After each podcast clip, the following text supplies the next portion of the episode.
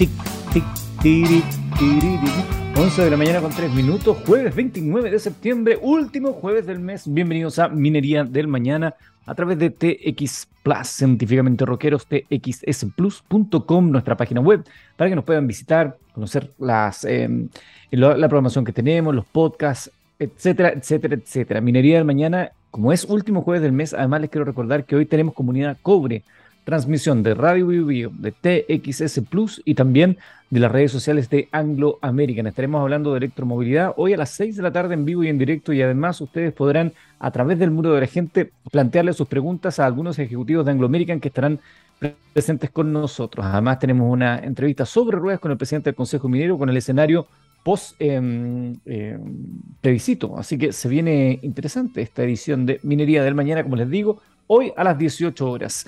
Y esta edición de, digo, la edición de Comunidad Cobre, hoy a las 18 horas, porque esta es la edición de Minería del Mañana, una presentación de Anglo American, donde la innovación está en el centro de todo lo que hacemos, buscando mejores formas de extraer y procesar minerales esenciales para nuestra sociedad, usando menos agua y menos energía, con la ciencia y la tecnología como principales aliados, colaborando con las comunidades, trabajando para un medio ambiente más saludable, con estrategias para enfrentar entre todos el cambio climático. Así en Anglo American avanzamos con un propósito claro que es reimaginar la minería para mejorar la vida de las personas.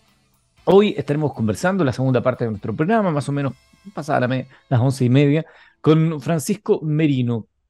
Él es eh, manager de so manager, su cargo es SE Manager Solar de Dynatrace. Eh, analítica avanzada y uso de inteligencia artificial destacan como los principales desafíos de la minería latinoamericana, nos dicen desde Dynatrace. ¿Qué significa eso? ¿Cómo, cómo impacta esta, esta propuesta de inteligencia artificial? ¿Qué es Dynatrace? ¿A qué se dedican? Bueno, es parte de lo que vamos a conocer el día de hoy. Cuando el reloj marque las once y media, va a ser en realidad más once y media de la mañana. En esta primera parte del programa, que como siempre, la, hacemos en conjunto a través de la edición que usted está viendo en txsplus.com y también aquellos que están ahí conectados en mi Instagram, yo hago un en vivo ahí en esta primera parte de, del programa, hablamos de otras cosas bien interesantes porque el mundo de la ciencia y la tecnología no se detiene muchachos, no para. Ah, están pasando muchas cosas constantemente en el ámbito de la ciencia y la tecnología y me encanta poderlas compartir con ustedes. Hay cosas fascinantes. Por ejemplo, les quiero hablar de Lola. Lola. Lola tenía los ojos claros y la piel y el pelo moreno. Comió pato con avellanas. Sufría una infección de encías y vivía en las inmediaciones de un lugar llamado Rodivan, al oeste de la isla danesa de Lolandia. Cuando decimos eh, vivía, es literal, porque vivía ahí hace unos 6.000 años. ¿Y cómo es que los investigadores, los científicos han logrado determinar esto que yo les acabo de decir de Lola? Todo gracias a un chicle. Por favor, don Gabriel Cederés, muéstrele a la gente lo que es el chicle del que estamos hablando. Es un chicle que tiene 6.000 años de antigüedad. Es lo que se supone. A ver, les voy contando más detalles de esta investigación. El nombre de la chica no, la, no se conoce en realidad, pero los investigadores le llamaron Lola en honor al lugar donde fue encontrada, que es Lolalandia, como les decía eh, previamente. Todo lo demás, toda la información ha sido extraída de un trozo de brea o alquitrán del árbol del abedul.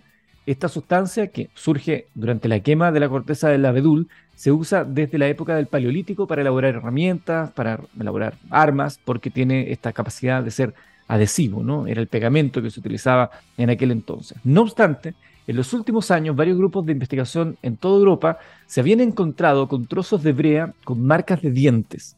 La duda que tenían los arqueólogos era si mascaban este pegamento para ablandarlo o se usaba como una especie de chicle, aprovechando además que esta sustancia tiene propiedades antisépticas y antibacterianas. Bueno, eh, aquí tenemos que hacer un, una línea divisoria entre la época en que conocemos lo que es el ADN y la época en que no sabíamos o no teníamos idea de lo que era el ADN. Entonces ahí hay una gran diferencia. El ADN dejó de ser ciencia ficción hasta hace poco tiempo. Y entonces el, tipo de dudas que surgían no se planteaban ni siquiera en serio porque no había cómo poder establecer. Solo un golpe de suerte podía resolverlas y no de forma concluyente. Así que teorizar sobre ello era más bien un entre, entretenimiento interesante años atrás. Sin embargo, cuando los investigadores de la Universidad de Copenhague descubrieron esta suerte de chicle convertido en piedra, al que les estábamos mostrando aquellos que están ahí conectados en txsplus.com, lo pudieron ver en un yacimiento llamado Sintholm, tenían algo que una década atrás hubiera parecido ciencia ficción. las desarrolladas técnicas de lectura y secuencia de ADN, unas técnicas que permiten extraer una cantidad increíblemente alta de información, realmente increíblemente alta de información, sobre todo si tenemos cuenta que hablamos de un chicle de brea. ¿Y qué esconden estos chicles prehistóricos? Analizando el ADN que encontraron en este chicle y buceando en las mutaciones que se conocen ya bastante bien, descubrieron que esta mujer eh, tenía muchas de las características físicas eh, de la época. Pelo oscuro, piel morena, ojos claros. Descubrieron también que era intolerante a la lactosa, que tenía el virus de Epstein-Barr y que, bueno, portaba dos cromosomas X. Pero la situación no se quedó ahí, fundamentalmente porque había mucho más material en ese chicle. Los investigadores encontraron las bacterias y virus que debía tener Lola en la boca. Encontraron cosas normales, pero también pruebas que apuntaban a una periodontitis, algo que de paso apoya la idea de que pudiera usarse el chicle como medicamento, como les decía anteriormente. Por último, y para sorpresa de los arqueólogos, en el chicle también había material que señalaba que la chica había comido pato y avellanas antes de mascar el chicle. El uso de ADN antiguo, como se le conoce, ha sido eh, muy polémico, no porque nos, nos, aporte información que es muy valiosa para poder escudriñar el pasado, hacer una minería en el pasado, sino porque a menudo no se pone en contexto con otras pruebas arqueológicas y generan narrativas sensacionalistas. No obstante, esto es lo que dicen los investigadores. No obstante, cada vez está más claro que a medida que pasan los años, esos problemas van desapareciendo y nuestra forma de mirar el pasado se vuelve más orgánica, más profunda, más llena de sentido. Es impactante lo que, a propósito de un pequeño chicle y con las técnicas de ADN que hoy se conocen, se puede eh, reconocer o saber de una persona, un ser humano, un ser vivo, como usted, como yo, hace 6.000 años. Hablamos de otras cosas. ¿Les gusta el cine? A mí me encanta el cine y Star Wars es una película que por lo menos en su trilogía original nos rayó a una generación completa. Claro, después han pasado otras cosas, series. Hoy día hay una que se llama Andor que le doy, le doy y no, no logro encontrarle la vuelta. Pero en fin, em, el, cine y, Star Wars en particular, ¿por qué, lo, lo vinculo con Star Wars? Pese a que vincula todo el cine, eh, tiene una industria paralela que es la industria del doblaje. En Chile hay eh, grandes profesionales del doblaje, es decir, hacer el lip sync para que usted pueda ver al personaje hablando un idioma distinto, si es que no le gusta ver con subtítulos, que es lo recomendable ¿no? para ver la interpretación del artista original. Pero bueno, la industria del doblaje es grande en todos los lugares. Lo que sí, eh, esta industria del doblaje podría tener un paralelo interesante, que es el uso de las voces. Y aquí la inteligencia artificial nuevamente hace de las suyas. Y voy a Star Wars. James Earl Jones ha sido la voz de, en inglés de Darth Vader desde el año 1937. Según la revista Variety, el actor, que hoy tiene 91 años, ha decidido permitir que todas esas frases que él dijo interpretando a Darth Vader sirvan para entrenar a una inteligencia artificial y así crear una imitación de su propia voz con la cual pronunciar frases en las futuras películas en las que participe Darth Vader, incluso si muere el actor. Esta, esta tecnología no es nueva, pero hay una empresa que se llama Reese Picture, que adivinen de dónde es. Es de Ucrania. Es una empresa ucraniana que se encarga de entrenar a este eh, sistema de inteligencia artificial para imitar las voces de los actores y así poder usarlas en otras producciones. En su sitio web oficial lo dejan absolutamente claro. Dice, su objetivo es clonar voces que son indistinguibles del hablante original. Bueno, Reese Picture y Disney, Disney, como se dice realmente Disney, eh, unen sus fuerzas. La empresa ya había trabajado con Disney en The Mandalorian para generar la voz de un joven Luke Skywalker y también generó la voz de Darth Vader en Obi-Wan Kenobi. Como explican en la misma publicación de Variety, era algo razonable ahora que la voz de eh, Jones, el actor, se ha alterado con la edad y se ha alejado del papel. Resulta irónico hablar de este avance cuando incluso en el propio Star Wars, eh, recordarán ustedes, hablaba del peligro de ciertos logros tecnológicos. Lo hacía en el episodio 4, Una Nueva Esperanza, al pronunciar aquellas palabras proféticas ante el gran Moff Tarkin y el almirante Moti, que se le estaba poniendo, estaba ahí un, un gallito respecto a lo que podía ser la tecnología de la estrella de la muerte. Él le dice, no se, ofusque, no se ofusque usted con este terror tecnológico que ha construido. La posibilidad de destruir un planeta es algo insignificante comparado con el poder de la fuerza. Eso le decía Darth Vader. Bueno, después de ese fanservice, les digo que este tema de la inteligencia artificial en el cine ya está bastante instalada Eh, se ha hablado en otras ocasiones, aquí incluso en, nuestro programa, de cómo la industria de los efectos especiales ha avanzado tanto que ahora hay personajes que se generan por computador con la ayuda de motores de inteligencia artificial. La técnica que se ha usado en muchas películas y series del universo de Star Wars, como Tarkin y la princesa Leia en Rogue One, que fueron ejemplos muy polémicos, dos actores que ya no estaban vivos y que los revivieron para esa película. Y si bien en algún momento se pudo haber visto falso, cada vez es más fluida esa capacidad.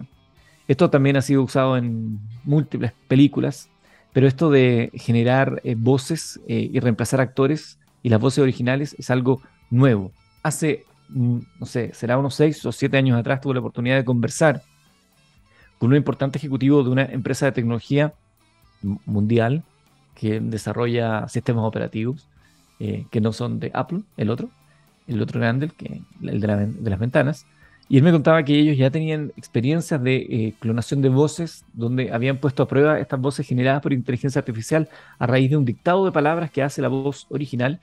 Y, mm, era eh, muy difícil de pesquisar para el oído eh, no entrenado, que es el oído de todos nosotros. O sea, si escucha una voz, podría pensar que era tal persona, cuando en realidad era un computador utilizando la inteligencia artificial que aprendió de la voz de, esa, de ese actor.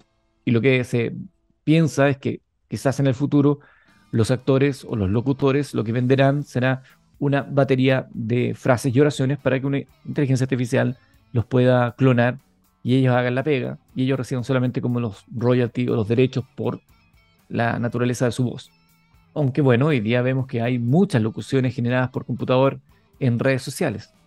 Mi familia me enseñó, la escuchabas un, un clásico, una, una voz extraña que, que anda dando vueltas por ahí también de mujeres. Ven, hay tanta cosa, bueno.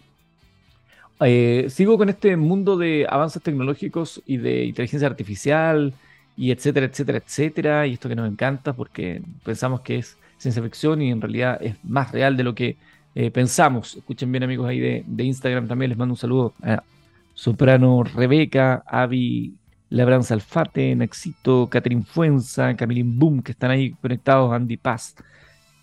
A ver, hablemos de, de la risa reír es una, es, una cualidad del ser humano, es una adaptación social eh, que tiene también componentes eh, muy interesantes desde el punto de vista de la supervivencia de nuestra especie.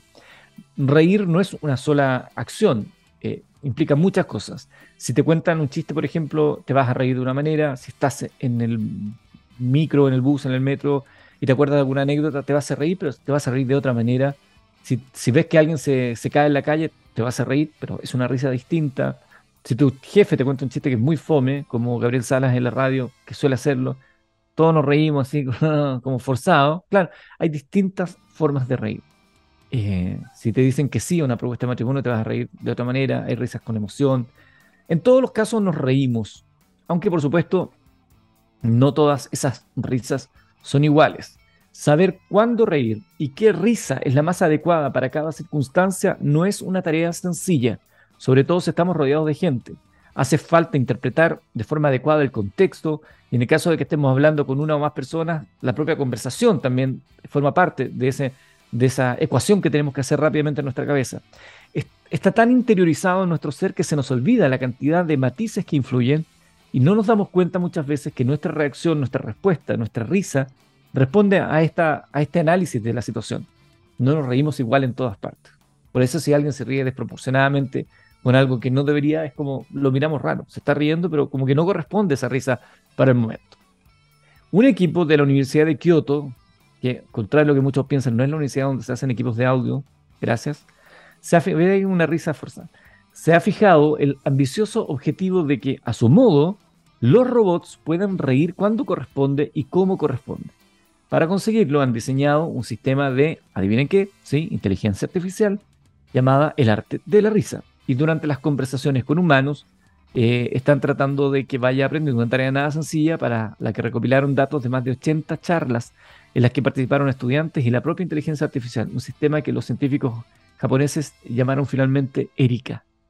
La experiencia sirvió para acumular información sobre risas solitarias, ese que de pronto te acuerdas de algo que pasó y lanza la risa, las que surgen cuando se interactúa con otras personas. Entre estas últimas, diferenciaron las risas de alegría, otras causadas por razones menos evidentes como la vergüenza, los nervios, una simple cuestión de cortesía, Con este nivel de bagaje, el equipo japonés se dedicó a entrenar a Erika enseñándole básicamente dos claves, cuándo reír y cómo hacerlo.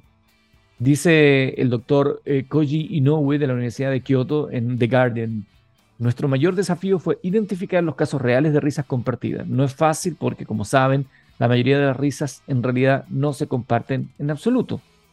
La tarea parece eh, todo menos divertida, ¿no? A Inoue y sus colegas les tocó categorizar las risas, escogiendo cuáles valían para su estudio. Al fin y al cabo, uno no siempre puede responder a una sonrisa con otra sonrisa.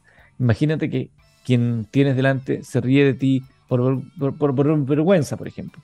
Si lo imitas, pensará que te estás burlando. Por lo tanto, no puede ser que la inteligencia artificial crea que si alguien ríe frente a ti, de inmediato debe reír.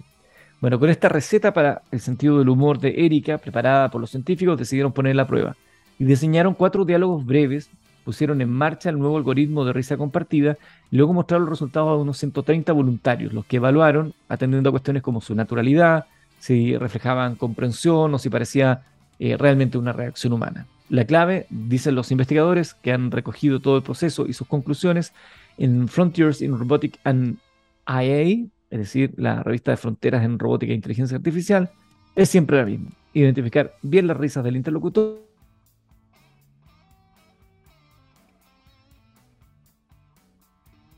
¿Qué es la pregunta del millón. ¿Qué buscan exactamente los científicos? ¿Por qué nos interesa enseñar a los robots el arte de reírse cuando están charlando con personas? Y la respuesta es bastante sencilla diseñar inteligencias artificiales que sean más naturales, con una mayor capacidad de interacción con el ser humano, que no nos resulte desagradable. Hay un concepto, no lo recuerdo en este minuto, pero que los humanos reconocemos cuando algo es demasiado parecido al original, pero algo le falla, como que generamos un rechazo y una distancia. ese espacio de rechazo y distancia es el que están tratando de eliminar los investigadores a través de propuestas como esta. Dice el mismo doctor eh, Koji Inoue, los sistemas de diálogo deben poder expresar empatía para lograr una interacción natural con los humanos. Sin embargo, generar risas requiere un alto nivel de comprensión de diálogo. Implementar la risa en los sistemas existentes, como en los robots de conversación, ha sido un gran desafío. Así que realmente es una tremenda investigación para ir generando cada vez más robots basados en inteligencia artificial que no nos generen este rechazo y que eventualmente ni siquiera podamos distinguir en un momento. Onda Blade Runner. ¿Qué me dice? Hace tiempo atrás hablábamos acá en el programa de la intuición artificial, que es otro concepto sumamente interesante que está vinculado con esta búsqueda frenética que hay hoy día en diversas universidades, en diversos laboratorios, en diversos lugares del mundo por avanzar en este punto. Los más eh, catastróficos dirán, bueno, se acerca eh, Terminator entonces. ¿Quién sabe? ¿Alcanzaremos a llegar a eso si es que Rusia y Ucrania si es que Rusia particularmente no se pega la cachada de una vez por todas. 11 de la mañana con 21 minutos, 11 con 21, vamos a la música. Don Gabriel Cedrés, que parece una inteligencia artificial a veces, a mí me sorprende, como un robot, nos dice que vamos a escuchar a Midlove. Falleció recientemente Midlove. Y esta canción tenía un videoclip increíble, como de la la Bestia. Recordarán ustedes los que peinan canas como yo. Se llama I'll Do Anything for Love. Haría cualquier cosa por amor. Tremenda canción, tremenda canción la que acabamos de escuchar de Midlove con I'll Do Anything for Love. Si le gusta Mr. Big, presten atención que es la próxima eh, invitación musical dentro de esta edición del programa eh, Minería del Mañana. Ahora vamos con informaciones del ámbito minero, por supuesto. Pampa Norte contabilizó impuestos por 89 millones de dólares en el primer semestre, un total de 145,4 mil toneladas de cobre fino produjo, produjo en el primer semestre Pampa Norte, la unidad de negocios de BHP que reúne a Spence, ubicada en la región de Antofagasta, y Cerro Colorado, en la región de Tarapacá. La cifra significó un incremento de 19,8% respecto a las 121.004 toneladas del mismo periodo del año anterior. La producción de cobre de minera Spence alcanzó 119,1 mil toneladas de cobre fino, un 28,3% más que en 2021, cuando la producción fue de 92,8 mil toneladas. Con ello se debió todo esto se debió principalmente a la mayor cantidad de mineral procesado en la planta concentradora. Los ingresos ordinarios asociados a las ventas sumaron 1.043 millones de dólares lo que representó un incremento de 26% en comparación al mismo periodo del año 2021. Esto se debió principalmente al mayor precio del cobre y la mayor producción. Los costos, excluidos costos financieros y netos, fueron de 762 millones, lo que significó un incremento de 21% en relación con el mismo lapso de 2021, principalmente por la mayor producción. El resultado por actividades de la operación fue un ingreso de 281 millones de dólares, lo que representó un aumento de 42% debido a las razones mencionadas anteriormente. Continuamos con informaciones del ámbito minero y seguimos con situaciones eh, financieras.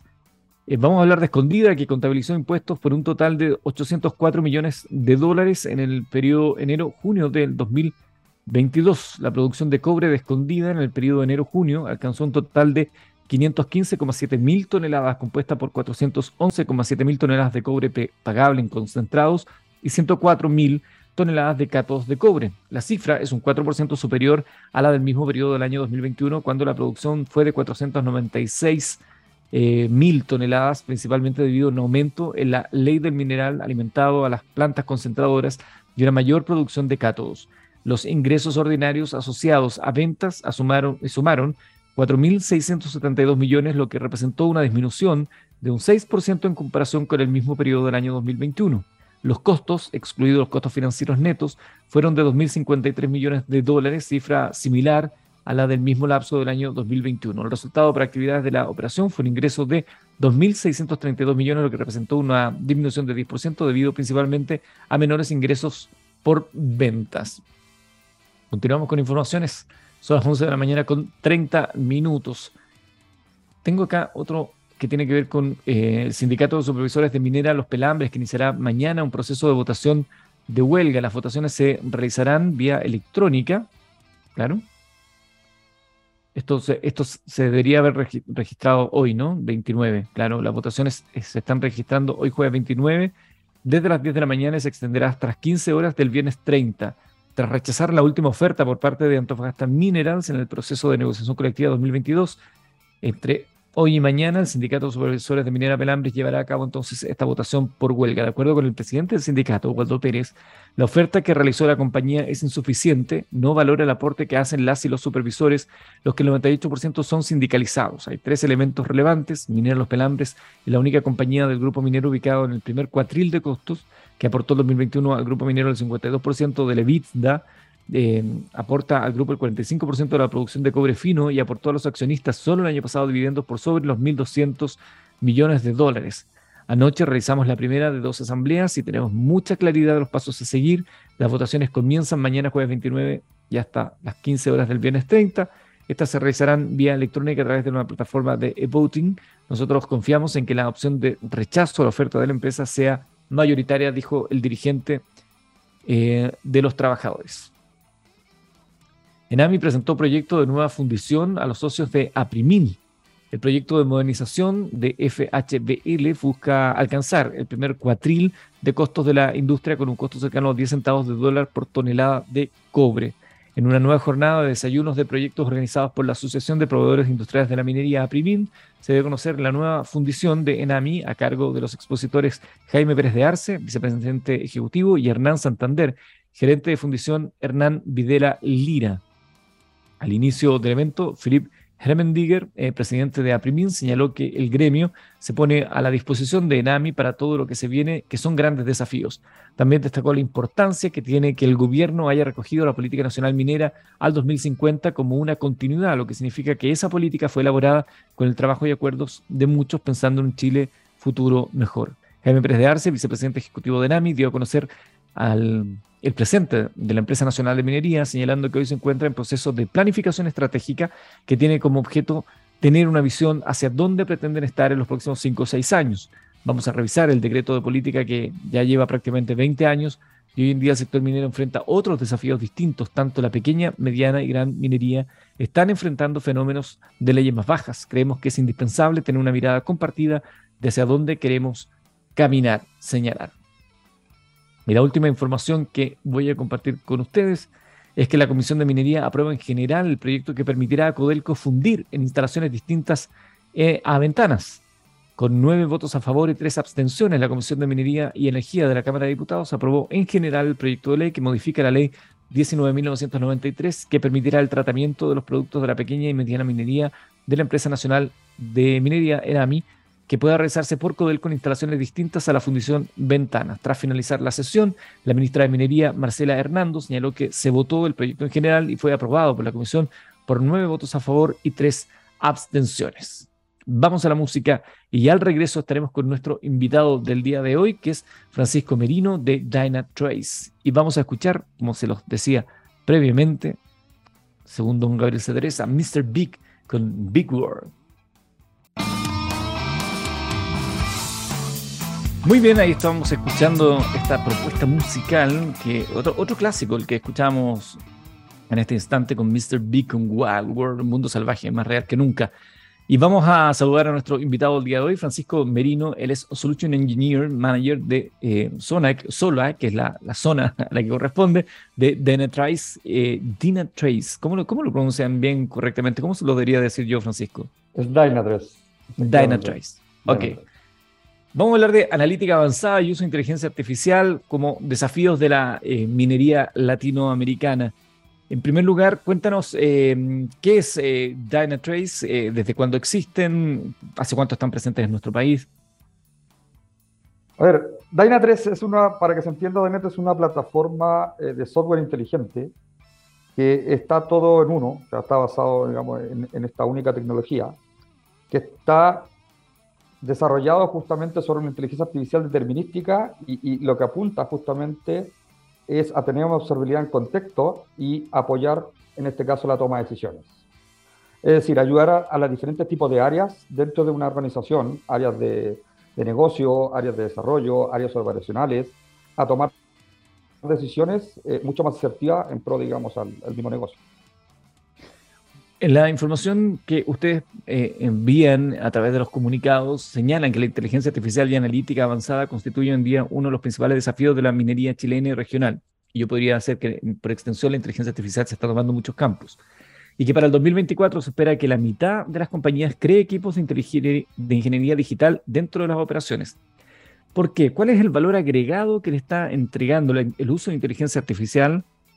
Y, te hago una segunda pregunta considerando que el concepto de inteligencia artificial a veces está súper manoseado, hoy día te dicen, oye, este, esta servilleta tiene inteligencia artificial, como que ya, sí, ok.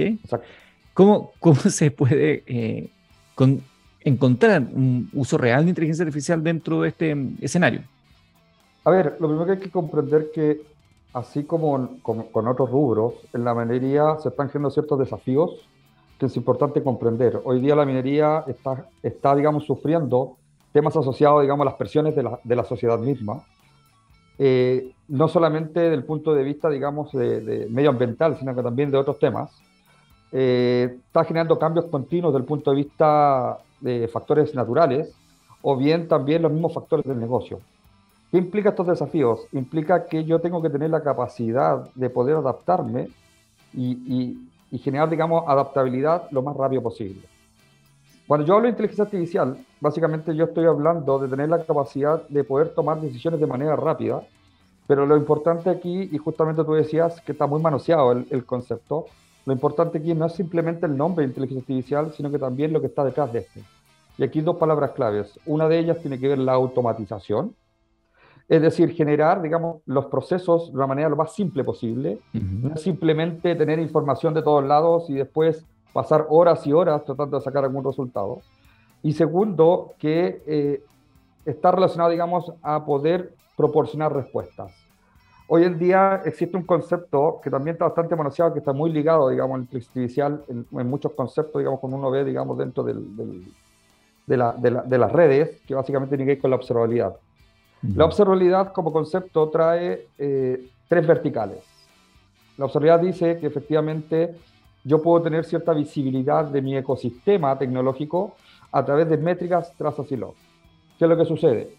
Que estos tres componentes al final del día son solamente datos, pero hoy día los datos, sobre todo digamos con, con, con la integración de nuevos tipos de, de, de, estrategias técnicas, como por ejemplo el, el IoT, que en este caso la, que son los nuevos dispositivos con miles de sensores, sobre todo digamos la minería, etcétera, va generando una complejidad de cómo yo analizo estos datos. Entonces, no es solamente tener la capacidad de tener un contexto sobre esto a través de esta inteligencia artificial, sino que también tener la capacidad de poder tomar respuestas de manera sencilla y una automatización que me permita a mí simplificar todos los procesos que están asociados a él. ¿A qué se refieren en Dynatrace cuando hablan de entornos multinube? ¿Por qué son, tan relevantes finalmente estos para las compañías? Claro, hoy, hoy día una de las complejidades desde el punto de vista tecnológico es que efectivamente eh, existe lo que se llama las nubes empresariales. Las nubes empresariales básicamente están compuestas por nubes públicas y nubes privadas. En palabras simples, ¿qué es lo que cada una de ellas las nubes privadas son las nubes eh, asociadas, digamos, al ecosistema local instalado dentro de nuestro data center. Las nubes públicas son a través de proveedores públicos. Eh, entonces, ¿qué es lo que sucede? Que el tener nuestro ecosistema disperso a través de distintos tipos de ecosistemas eh, genera justamente una complejidad del punto de vista analítica. Entonces, no solamente, y aquí vuelvo un poquito, digamos, a lo anterior, no solamente se requiere que yo tenga la visibilidad de estos ecosistemas de nube empresariales, sino que yo también tengo que el contexto a través de ellos. Hoy día las, las, todos los rubros en particular, incluso la minería, eh, con, con, ese proyecto de me voy a ir a la nube pública y voy a tener todo simple, se dieron cuenta que no es así. Entonces, tienen una parte la nube, digamos, de algún proveedor externo, tienen una parte en mi nube local, etcétera. La visibilidad se va perdiendo, etcétera. Entonces, yo tengo que tener la capacidad no solamente de poder gestionar esto, sino que también tomar decisiones sobre él. Estamos conversando con Francisco Merino de Dynatrace, hablando de los desafíos de la industria minera y cómo la inteligencia artificial viene justamente a atender parte de, este, de, este, de esta situación. Y ya que estamos hablando de universos y de entornos multinube, acá muchas personas me plantean, ¿no? Eh, el tema de la seguridad. Hoy día estamos acá en agenda con una conversación respecto a lo que ha sucedido con los hackeos del de, eh, ejército, ¿no? Y cómo los sistemas de seguridad fueron vulnerados, poniendo eh, eventualmente información sensible a disposición de terceros. En casos como estos, donde toda la información también es muy sensible respecto a la competencia, respecto a las propias estrategias de las compañías, ¿cuáles son las medidas hoy día eh, más avanzadas en términos de protección de, de estas nubes en casos de ataque? Me parece que se nos hackearon a Francisco Merino. Yo mencioné simplemente. Ahí, ahí, volvió Francisco.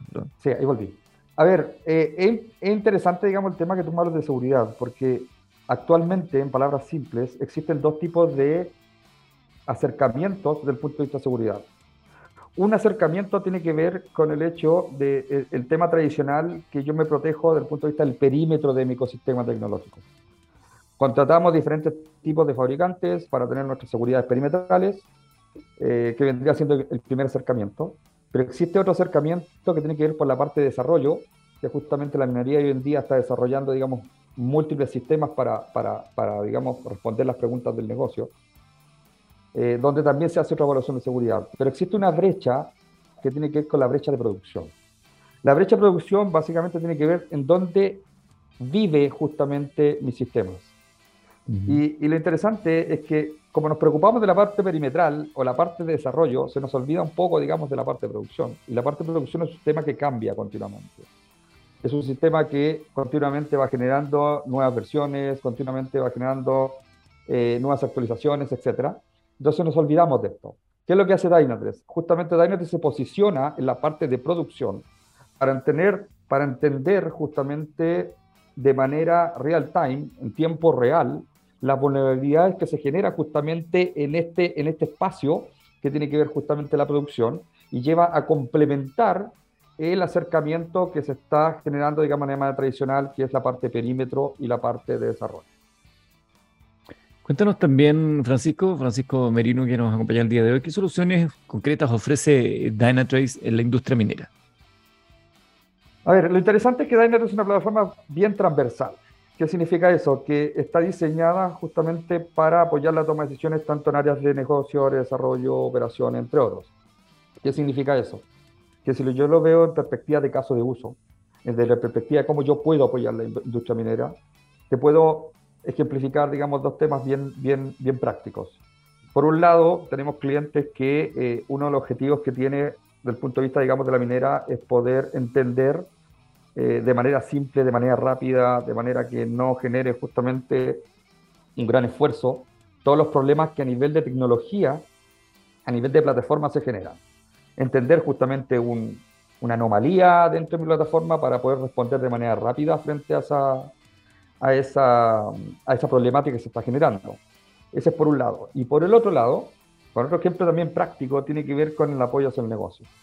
Si yo tengo la capacidad de tener una observabilidad en contexto, es decir, entender información asociada a distintos componentes dentro de mi infraestructura, yo también tengo la capacidad de poder proporcionar información hacia áreas de negocio para efectos, digamos, que puedan tomar decisiones de lo más rápidas posibles y adaptarse justamente a los cambios que eh, se requieren. Entonces, en efectos prácticos, como digo, básicamente te voy a nombrar un tema más operacional, otro tema de negocio, hay muchos otros más, pero, pero esos son, digamos, temas bien didácticos y que se pueden ver de manera tangible dentro de ahí. ¿Y cuál ha sido la experiencia hasta ahora dentro de la industria minera?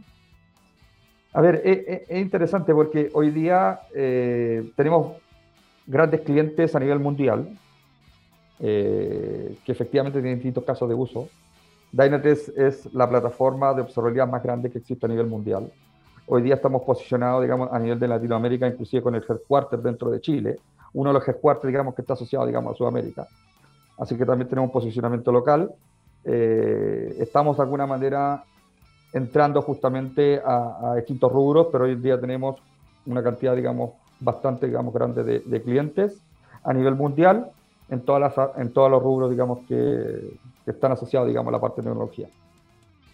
Me preguntan por acá eh, si puedes contar algo más del Dynatrace Innovate del 4 de octubre.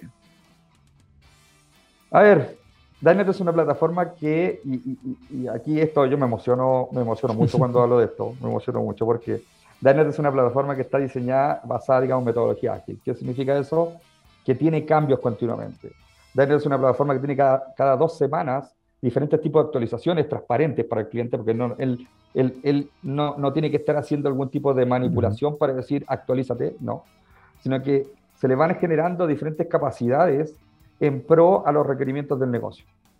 Entonces, eh, justamente el 4 de octubre, que fue eh, uno de nuestros grandes eventos a nivel de, Sudamérica, eh, se dieron distintas conversaciones donde se dieron también grandes novedades, donde efectivamente una de nuestras grandes novedades es tener la capacidad de poder generar una única gran plataforma que permita a través del, del, input o del ingreso, digamos, de múltiples datos, volumen de manera, digamos, exorbitantes, eh, poder generar, digamos, alguna analítica, digamos, dentro de esta plataforma. Y lo mejor de todo que mantiene, digamos, la simpleza que nos ha caracterizado durante el tiempo. Y estas actualizaciones de las cuales tú hablas, Francisco, em, tienen que ver, me imagino, ¿no? Porque cada una de la plataforma responde a las necesidades de cada, de cada cliente. Por lo tanto, tienen que tener en cada lugar un equipo que está atento a las necesidades de ese cliente para ir actualizando en virtud de sus requerimientos. Claro, efectivamente, eh, y, eso también se traslada un poco a otras las complejidades que se están creando hoy día en las áreas tecnológicas. Hoy día las áreas tecnológicas, para poder tomar decisiones de manera rápida, necesitan ser colaborativas. ¿Y qué significa ser colaborativas? Es tener justamente un contexto único, pero con distintas visibilidades. Dynatrace se creó con el objetivo que fuese colaborativo, es decir, tengo un único contexto sobre una única plataforma, pero tener la capacidad que distintas áreas o distintos eh, actores puedan consumir de la plataforma con sus distintas vistas, pero sin perder esa automatización por detrás, sin perder la capacidad de analítica a través de inteligencia artificial de manera sencilla y sin perder la automatización, digamos, sobre esta. Entonces, si tú me, si tú me comentas o me preguntas justamente cómo yo apoyo el tema de la colaboración, es que yo tengo una única plataforma que tiene la capacidad de poder degregarse a través de distintos equipos. Cada uno de ellos puede consumir la información que requiere y eh, al final todos tener un único contexto. Cuéntame, Francisco, veo que te había emocionado con lo, con lo anterior. Tú como Solution Engineer de Dynatrace, eh, y en, todo esto que está hoy en día tan, como, como, decíamos, eh, inteligencia artificial para esto, para lo otro, yo comenzaba contando inteligencia artificial que estaban entrenando ahora para reemplazar la voz de algunos actores en el cine, una inteligencia artificial que está aprendiendo a reírse de la manera adecuada, en el momento adecuado. O sea, inteligencia artificial ahí está para todos los gustos. En el ámbito de ustedes, ¿hay algún eh, proyecto, proceso, hay algo que se esté buscando con inteligencia artificial que sea como el gran, eh, ¿cómo decirlo? La gran meta eh, donde están apuntando la mirada, los ojos, donde hay grandes expectativas y esperanzas? Sí, a ver, nuestra, nuestra meta principal es justamente proveer información para apoyar la toma de decisiones. Y de manera sencilla, automatizada. ¿Qué significa eso? Eso para ponerlo con un poquito palabras simples. ¿Qué significa eso? Y, comentaba, hoy en día eh, a nivel de información existen una cantidad enorme de puntos de información que, o, plataformas que generan distintos datos. Lo importante aquí es no solamente cómo yo obtengo esos datos, sino que cómo yo tengo la capacidad de generar analítica en pro justamente de los nuevos desafíos que se generan a través de los distintos rubros como por ejemplo la minería, del punto de vista, digamos, de los distintos cambios que se van generando.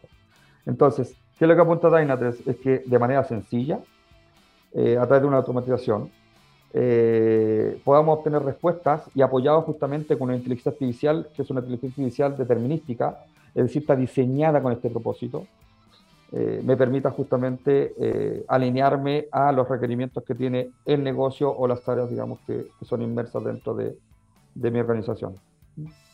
Ahora, te complemento un poco ahí simplemente para que, para que tú lo sepas y, claro, simplemente dejar un poquito ese mensaje. Hoy en día, efectivamente, el tema de inteligencia artificial es un nombre bastante amplio. Existen distintos tipos de acercamientos desde el punto de vista de inteligencia artificial.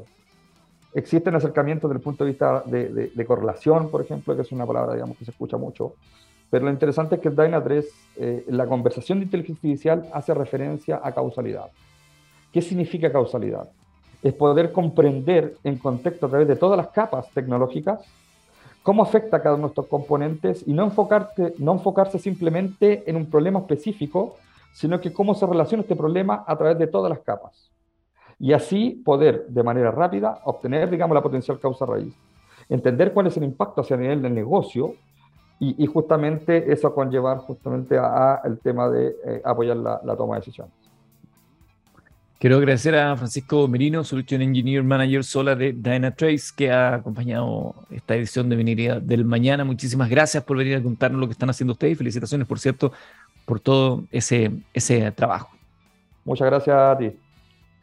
Y nos vamos, junto a, Francisco, estamos despidiendo esta edición de Minería del Mañana. Nos vamos musicalmente. Francisco, ¿te gusta el rock? Sí, hay unas canciones que todavía me gustan bastante, así que ¿Sí? vamos a ver qué eliges lo que vamos a escuchar es Scorpions.